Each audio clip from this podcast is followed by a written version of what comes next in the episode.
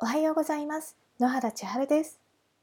さて、不定期でお送りしている星座へ送るラブレターシリーズ。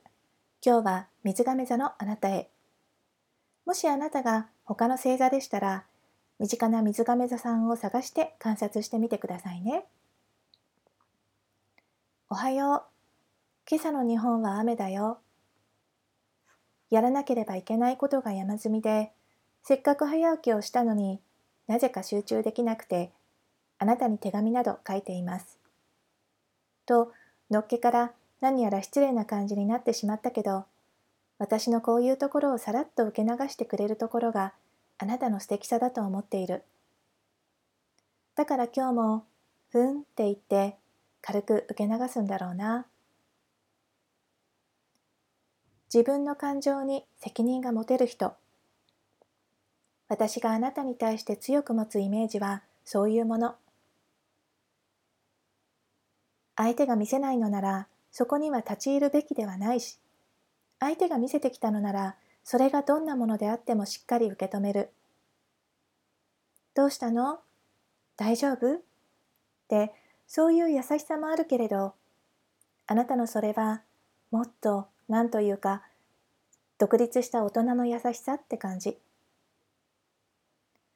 大切な相手ほど困っていそうな時しんどい状況に見える時ついこちらから手を伸ばしてしまいたくなるのだけどあなたがいつか何気なく口にした「あの子なら大丈夫でしょ困ったなら言ってくるよ」ってさらりとした言葉をそういう時は思い出しているよ。時には手を差し伸べて時には黙って待つきっと表現方法はどちらでもよくて、あなたが伝えてくれた根本にあるのは、相手が自分で解決する能力を損なわない。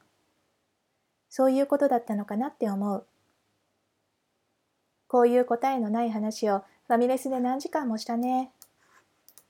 考えてみれば、あれから10年の時間が経って、あなたがロンドンへ行っても、こうやって時々思い出して、改めて相手との関わり方を考えたりすることがあるよ。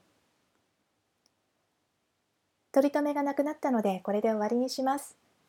今年の夏は時間が取れそうだからあなたの家に遊びに行くよ。また10年前のように答えのないけれども大切な話をしよう。千春より。ここまで読んでくださってありがとうございました。気分のままシリーズを書き散らかしたままになっているので、完結したらブログにまとめて掲載しますね。ではでは、今日も素敵な一日を。野原千春でした。